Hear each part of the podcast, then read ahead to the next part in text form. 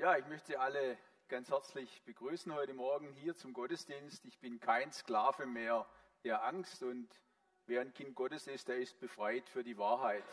Und das ist das Thema, um das es heute Vormittag gehen soll, um das wahrhaftige Leben.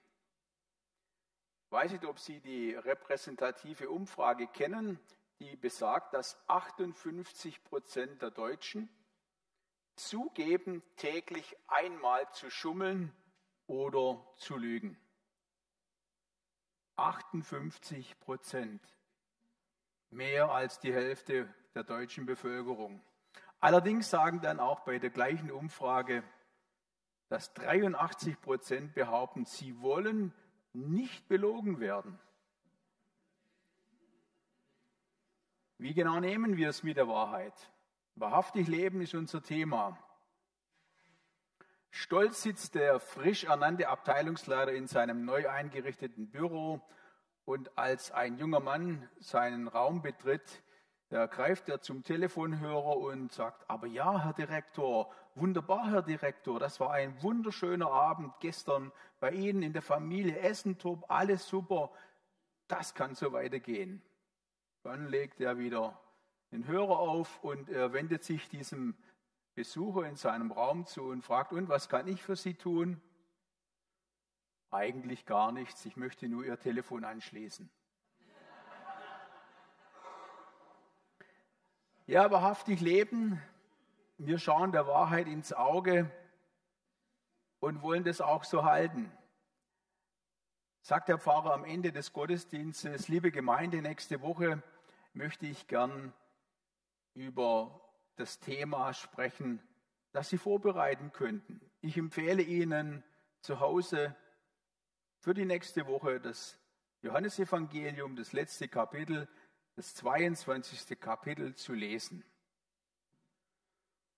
Und die Woche geht rum, der nächste Gottesdienst kommt, der Pfarrer fragt, ja, liebe Freunde, liebe Gemeinde, wer hat denn die Hausaufgabe gemacht. Wer hat Johannes 22 gelesen? Einzelne Hände gehen hoch, es werden immer mehr. Am Ende sind fast alle Hände oben. Worauf der Pfarrer natürlich dann sagt, liebe Leute, liebe Leute, das Johannesevangelium hat nur 21 Kapitel und deshalb sprechen wir heute über das Thema Ehrlichkeit. Ja, viele Menschen wollen wahrhaftig leben, und das ist auch ein nobler Vorsatz, denn keiner, wie wir gehört haben, möchte belogen werden. Aber oft bleibt dieses wahrhaftige Leben nur ein Lippenbekenntnis. Denn wenn es darauf ankommt, dann ist es meist bequemer, dass wir die Fahne nach dem Wind hängen.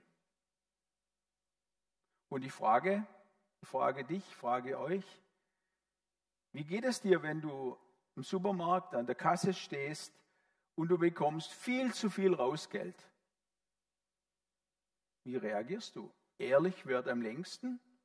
Oder denkst du, toller Bonus, den streiche ich gerne ein und du lebst diese Selbstbedienungsmentalität? Wahrhaftig Leben erfordert Rückgrat. Und zugegeben, manche, manche Menschen haben so ein dickes Fell, dass sie zur Not auch ganz gut ohne Rückgrat aufrecht stehen können. Und viele denken, ja, der vermeintlich leichtere Weg, der ist, wenn man sich anpasst, wenn man sich verbiegt, wenn man zu seinem schnellen Vorteil lieber an der Kasse das zu viele Rausgeld einstreicht. Wahrhaftig leben wie gelingt es dir im Alltag? Wie kannst du dir selber treu bleiben? I am a child of God. Am, ich bin einer von der Wahrheit befreiter Mensch. Ich möchte Sie fragen, eigentlich müsste jetzt die Folie kommen. Habe ich was falsch gemacht? Ah ja, okay. Wie erlebst du den Umgang mit der Wahrheit in deinem Umfeld? Zwei Minuten mit deinem Nebensitzer, kannst dich mal kurz mit ihm unterhalten, wie das so bei dir in deinem Umfeld ist. Bitte schön.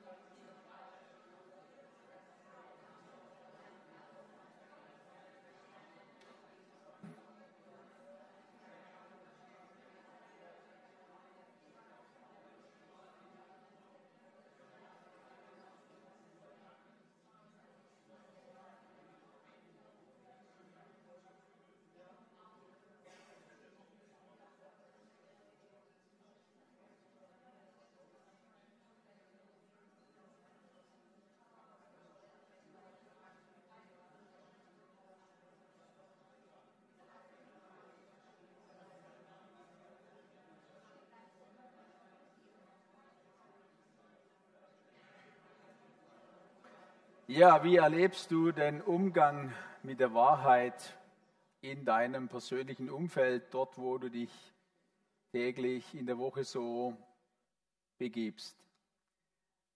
Ich lese uns den Predigtext für diesen Morgen. Bitte schön weiterklicken. Ah ja, kommt. Eine kleine Begebenheit, die Jesus mit einer Frau, mit der Frau im Jakobsbrunnen hatte. Jesus sagt zu der Frau am Jakobsbrunnen, geh und ruf deinen Mann, dann kommt beide hierher. Ich bin nicht verheiratet, wandte die Frau ein. Das stimmt, erwidert Jesus, verheiratet bist du nicht. Fünf Männer hast du gehabt und der, mit dem du jetzt zusammenlebst, ist nicht dein Mann.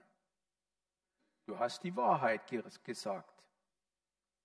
Erstaunt sagte die Frau, ich sehe, Herr, du bist ein Prophet. Kannst du mir dann eine Frage beantworten? Unsere Vorfahren haben Gott auf diesem Berg dort angebetet.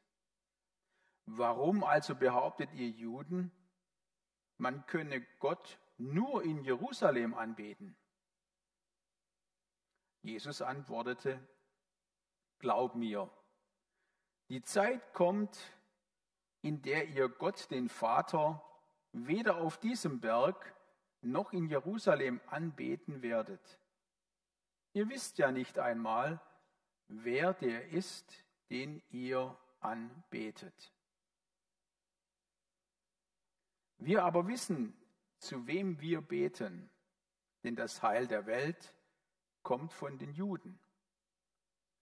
Doch es kommt die Zeit, ja, sie ist schon da, in der die Menschen den Vater überall anbeten werden, weil sie von seinem Geist und seiner Wahrheit erfüllt sind. Von solchen Menschen will der Vater angebetet werden, denn Gott ist Geist. Und wer Gott anbeten will, muss von seinem Geist erfüllt sein und von seiner Wahrheit und in seiner Wahrheit leben. Die Frau entgegnete, ja, ich weiß, dass einmal der Messias kommen soll, der von Gott versprochene Retter. Wenn dieser kommt, wird er uns das alles erklären. Da sagte Jesus, du sprichst mit ihm, ich bin es. Das Leben, unser Leben ist wie ein Aufkleber. Und ich denke nun, jeder kennt Aufkleber, runde, eckige, bunte oder auch lustige Firmenaufkleber, Markenzeichen. Und es gibt auch christliche Aufkleber. Zum Beispiel hat der Arno Backhaus in seinem Bauchladen so einige im Angebot. Jesus is my boss. Oder wenn du nicht schlafen kannst, zähl keine Schafe, sprich mit dem Hirten. Oder ich bin die Krone der Schöpfung. Tor. Wenn ein Tor fällt, richtet Gott ihn wieder auf. Jesus Insight und viele andere mehr. Ein Aufkleber, der hat zwei Seiten. Eine Vorderseite, eine Rückseite, eine Außenseite und eine Innenseite. Und die Außenseite, die ist bunt und glänzend, auf die kommt es auf jeden Fall an. Denn diese Seite soll jeder sehen, kann jeder sehen. Diese Seite ist wichtig. Die Innenseite dagegen, ja, die ist meistens einfarbig und vor allem auch klebrig. Dazu wird sie auch noch von einem Schutzpapier verdeckt. Diese Seite soll möglichst keiner sehen. Aber genau auf diese verdeckte Seite kommt es an, denn sie macht ja letztlich auf diesem Stück Folie einen Aufkleber. Auf sie kommt es also auch an. Und so ist es auch bei uns Menschen. Jeder von uns hat eine Außen- und eine Innenseite und jeder von uns weiß sofort, was das bedeutet. Das Äußere, das bunt schillernde, das kann jeder sehen, das soll jeder sehen. Damit präsentieren wir uns der Öffentlichkeit und wir wollen natürlich damit auch Eindruck machen. Aber wie ist es um unsere Innenseite bestellt? Wie ist es um unsere Ehrlichkeit bestellt? Kann sie transparent werden oder besser nicht? Von einem wahrhaftigen Menschen, da erwarten wir, dass er die Wahrheit sagt. Lügen und die Wahrheit verbiegen, bis sie dann irgendwie passt, das ist eben weder ehrlich noch wahrhaftig. Jesus führt im Predigtext mit der Frau am Jakobsbrunnen ein Gespräch und dabei bringt er immer wieder beide Seiten zur Sprache, die äußere und die verdeckte Seite. Und dann hat er ihr an diesem Brunnen vom lebendigen Wasser erzählt, von einem Wasser, das den Durst für immer stillt. Und ganz klar, die Frau würde gerne dieses Wasser haben, denn sie sah vor allen Dingen die praktische Seite. Wenn ich dieses Wasser hätte, dann müsste ich keinen Durst mehr leiden. Und dann könnte ich mir auch diesen lästigen Weg jeden Tag an diesen Brunnen ersparen. Und vor allem hätte ich die ganzen Unannehmlichkeiten los von diesen ganzen Spießern hier im Dorf. Und ich glaube, die Frau, sie denkt wie wir alle. Alles, was unser Leben einfacher macht, das ist beliebt. Das würden wir gerne haben.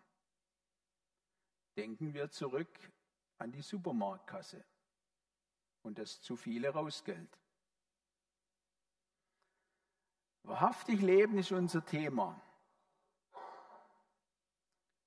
Jesus aber sagt zu dieser Frau, Liebe Frau, du siehst nur die eine Seite. Aber dieses Wasser ist kein Werbegeschenk, ein Werbegeschenk, das überall wahllos verteilt wird. Denn dieses Wasser wird dein ganzes Leben verändern. Dein Denken und dein Tun wird neu und deine Echtheit, deine Glaubwürdigkeit, die wird dich zu diesem wahrhaftigen Leben und zu dieser Quelle dieses Wassers führen. Und wenn du es haben möchtest, dann musst du der Wahrheit ins Gesicht schauen. Der ganzen Wahrheit. Denn auch dein Leben hat zwei Seiten, wie ein Aufkleber. Die eine Seite zeigst du und die andere, die versteckst du. Ich aber, ich kenne beide Seiten. Auch ganz nach diesem alten Wort aus 1 Samuel 16, 7. Ein Mensch sieht, was vor Augen ist. Der Herr aber sieht das Herz an. Und deshalb fordert Jesus diese Frau auf, geh hin, hole deinen Mann. Aber die Frau, wie alle Frauen, die ist sehr clever. Sie redet sich raus und sie sagt, nein, nein, ich habe keinen Mann. Und jetzt zieht Jesus dieses Schutzpapier ab, weil er eben die ganze Wahrheit kennt. Und weil er von diesen fünf Männern weiß, von diesen fünf gescheiterten Beziehungen und den tiefen Verletzungen, die damit einhergehen. Und Jesus weiß auch, dass jedes Wort, das er jetzt sagen wird, ganz tief bei dieser Frau hängen bleiben wird. Denn er hat ihren wunden Punkt berührt. Und um diesen wunden Punkt hinter dem Schutzpapier geht es, auch bei uns in unserem Leben. Denn das ist die verdorbene Seite, unsere Problemseite, eben unser alter Adam. Und der alte Adam, der spielt gerne Versteck vor Gott. Ja, weil er etwas zu verbergen hat. Er lebt mit der Wahrheit auf Kriegsfuß. Und das ist die Frage an uns, darf Jesus deinen wunden Punkt aufdecken? Darf er ihn dir aufzeigen? Möchte ich die Wahrheit über mein Leben hören und dann vor allem mich von der Wahrheit befreien lassen? Wer in einer Beziehung mit Jesus lebt, der wird die Wahrheit erkennen und die Wahrheit wird ihn frei machen. Denn Jesus stellt uns in sein Licht, wie wir es auch in diesem Eingangspsalm, Psalm 139 gelesen haben. Er kennt uns durch und durch. Aber er möchte uns mit diesem Wissen nicht fertig machen, sondern er will uns frei machen zu einem glaubwürdigen, zu einem geradlinigen und zu einem zuverlässigen Leben.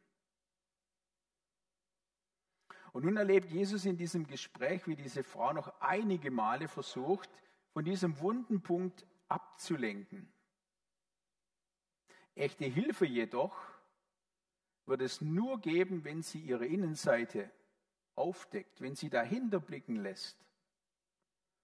Und Jesus ist geduldig. Jesus kann warten. Er wartet geduldig wie ein Arzt, bis der Patient ihm sagt, wo die Wunde ist, wo es weh tut, wenn er ihm die Wunde offenlegt. Und das ist die Frage, ob wir ihn ranlassen an unsere Problemzone. Denn erst dann kann er heilen. Erst dann wird er uns helfen können. Und Jesus kennt sein Gegenüber, die Frau damals und uns Menschen heute. Er kennt uns besser als wir uns selber kennen. Und deshalb baut er jetzt dieser Frau eine Brücke. Und er sagt ihr, wenn du Gott anbeten willst, dann musst du es im Geist und in der Wahrheit tun. Denn Gott ist viel größer, größer als unsere Vorstellungskraft. Und er weiß eben alles und er sieht eben alles. Und dieser Gott wohnt nicht in irgendwelchen Tempeln von Händen gemacht, weder dort in Garizim, wo ihr Samaritaner betet, noch in Jerusalem. Und er lässt sich auch nicht auf Orte beschränken, denn Anbetung, Anbetung ist nicht eine Frage des Ortes, nicht eine Frage der erhobenen Hände, nicht eine Frage von irgendwelcher tollen Lobpreismusik, sondern Anbetung ist eine Frage des Herzens. Gott will wahrhaftige, ehrliche Anbeter. Menschen mit einem ungeteilten Herzen. Denn Gott wird kein geteiltes Herz krönen. Wer zur Wahrheit steht, wer vor Jesus nichts ausklammert und versteckt, dem kann er helfen. So lesen wir es bereits in Sprüche 2, Vers 7. Er lässt es dem Aufrichtigen gelingen. Und jetzt ist es an jedem, der sein Wort hört. Vielleicht auch, wie man so drastisch sagt, man kann ein Pferd zum Wasser führen, zur Quelle, aber saufen muss es schon selber. Und die Frau scheint nun auf den ersten Blick mit diesen Worten von Jesus überfordert zu sein. Aber sie beginnt zu ahnen, wer da vor ihr steht, wer hier mit ihr redet. Und sie ahnt, Jesus sieht tiefer, als ein Mensch sehen kann. Und deshalb baut ihr Jesus nochmal eine Brücke. Und er macht etwas, was er in Israel bis dato noch nie getan hat. Er gibt sich ihr als Messias, als der Sohn Gottes, als der Retter der Welt zu erkennen. Und diese Worte gelten nicht nur der Frau in Samarien, sondern genauso auch uns hier heute Morgen. Jesus sagt, ich bin's, ich bin der Retter der Welt, ich bin der Messias Gottes, ich bin der, der dir helfen kann zu einem wahrhaftigen Leben. Und ich will, dass du mich kennenlernst. Und dann wirst du entdecken, dass ich dein Leben nicht leichter mache, sondern vor allem echt und reich. Wahrhaftig leben, noch ein paar Praxistipps. Wahrhaftig leben funktioniert nicht ohne eine Jesus-Beziehung. Denn er ist die Wahrheit. Und Jesus hilft uns frei zu werden von Halbwahrheiten, von Lüge, von Schauspielerei. Und er gibt uns auch die Kraft, ehrlich durchs Leben zu kommen. In der Kraft seines Heiligen Geistes, der stärksten Kraft, die diese Welt kennt, will er uns das Rückgrat stärken, dass wir uns nicht verbiegen müssen. Und deshalb sagen wahrhaftige Menschen nicht nur die Wahrheit, sondern sie stehen zu Jesus und zu dem, wovon sie überzeugt sind. Also sie leben authentisch, wie wir so schön sagen. Ein wahrhaftiger Mensch macht niemandem etwas vor, auch sich selber nicht. Er weiß um seine beiden Seiten und um seine Anfälligkeiten. Und deshalb steht ein wahrhaftiger Mensch zu dem, was er sagt, und er tut, was er sagt, und er folgt seinen Überzeugungen und Werten. Und ein wahrhaftiger Mensch bleibt integer, korrekt und moralisch sauber. Und zwischen seinem Denken und Tun, da klafft keine tiefe Kluft. Und dieses wahrhaftige Leben macht nicht nur extrem äh, grad, geradlinig, sondern vor allem glaubwürdig und zuverlässig. Und ehrliche Menschen genießen das höchste Vertrauen.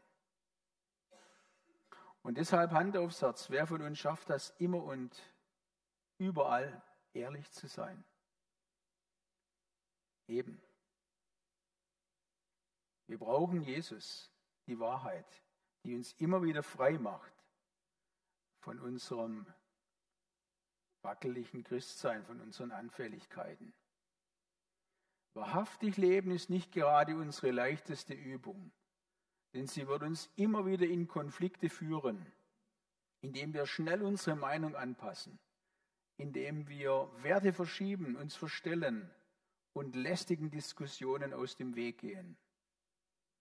Und dann schwimmen wir plötzlich wieder lustig mit dem Strom.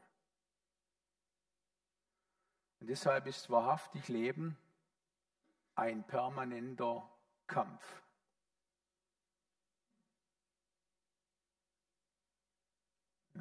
Kommt.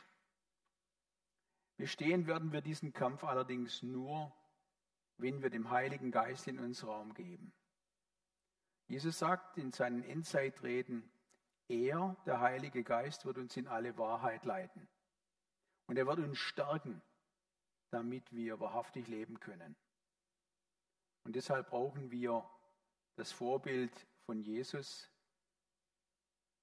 diese Orientierung an ihm, wie er durch diese Erde, durch diese Welt gegangen ist. Und vielleicht haben Sie diesen Satz von Matthias Claudius schon mal gehört, den er seinem Sohn Johannes geschrieben hat in einem Brief. Lieber Johannes, die Wahrheit richtet sich nicht nach uns. Wir müssen uns nach der Wahrheit, nach Jesus richten. Und deshalb meine ich auch, wahrhaftig Leben führt ins Leiden. Wahrhaftig Leben führt ins Leiden und von Sören Kierkegaard stammt dieses Wort. Die Wahrheit ist in dieser Welt nur als leidende Wahrheit möglich. Die Wahrheit in dieser Welt ist nur als leidende Wahrheit möglich. Ein Beispiel aus dem Alten Testament. Wir kennen die Josefsgeschichte. Josef lebt im Hause Potiphars. Er hat alle Freiheiten. Er kann tun und lassen, was er will. Und da ist eine hübsche Frau, die Ehefrau von seinem Chef. Und die versucht ihn jeden Tag ins Bett zu kriegen. Und dieser Josef, er lebt wahrhaftig. Er lebt ehrlich. Er möchte keine Sünde tun vor seinem Gott. Und was passiert mit ihm? Er wandert ins Gefängnis, weil er zur Wahrheit steht. Und wie viele verfolgte Christen erleben gerade dies in unseren heutigen Tagen und Stunden? Weil sie zur Wahrheit zu Jesus stehen, werden sie verfolgt, leiden sie um des Namens Jesu willen und müssen viel entbehren. Und deshalb soll der Schlusssatz dem Kirchenvater Aurelius Augustin gehören. Er sagte, wer sich von der Wahrheit nicht besiegen lässt, der wird vom Irrtum besiegt. Wer sich von der Wahrheit von Christus nicht besiegen lässt, der wird vom Irrtum, vom Vater der Lüge besiegt. Die Frau im Jakobsbrunnen lässt sich von Jesus besiegen Sie lässt ihren Wasserkrug stehen und voller Freude rennt sie zurück in ihr Dorf. Und sie wird überall eine Zeugin der Wahrheit. Und sie bekennt sich zu diesem Christus und sie lädt diese ganze Bevölkerung ein, kommt, seht, ich habe den Messias, den Retter der Welt, den Sohn Gottes kennengelernt. Den müsst ihr auch kennenlernen. Und deshalb braucht es Kühnheit. Es braucht viel Kühnheit für die Wahrheit einzustehen in unseren Tagen. Denn am Ende wird die Wahrheit siegen. Da ist ein Bäcker in den USA und er hat sich aus Glaubensgründen geweigert, für ein homosexuelles Paar eine Hochzeitstorte zu backen. Stattdessen bot er ihnen aus der ganzen Vielfalt seiner Konditorenwaren viele unterschiedliche Möglichkeiten an als Alternative. Und daraufhin wurde er verklagt wegen Diskriminierung. Und während des gesamten Rechtsstreites, der sich über sechs Jahre hingezogen hat, bekam dieser Bäcker viele Anfeindungen und sogar Morddrohungen. Er verlor 40 Prozent seines Umsatzes. Und nach sechs Jahren nach dem Freispruch durch das oberste Gericht der USA hat sich seine Kundenzahl verdreifacht. Die Wahrheit wird am Ende siegen und die Treue zu den christlichen Werten zahlt sich aus. Probier's aus. Amen. Ich möchte noch mit uns beten.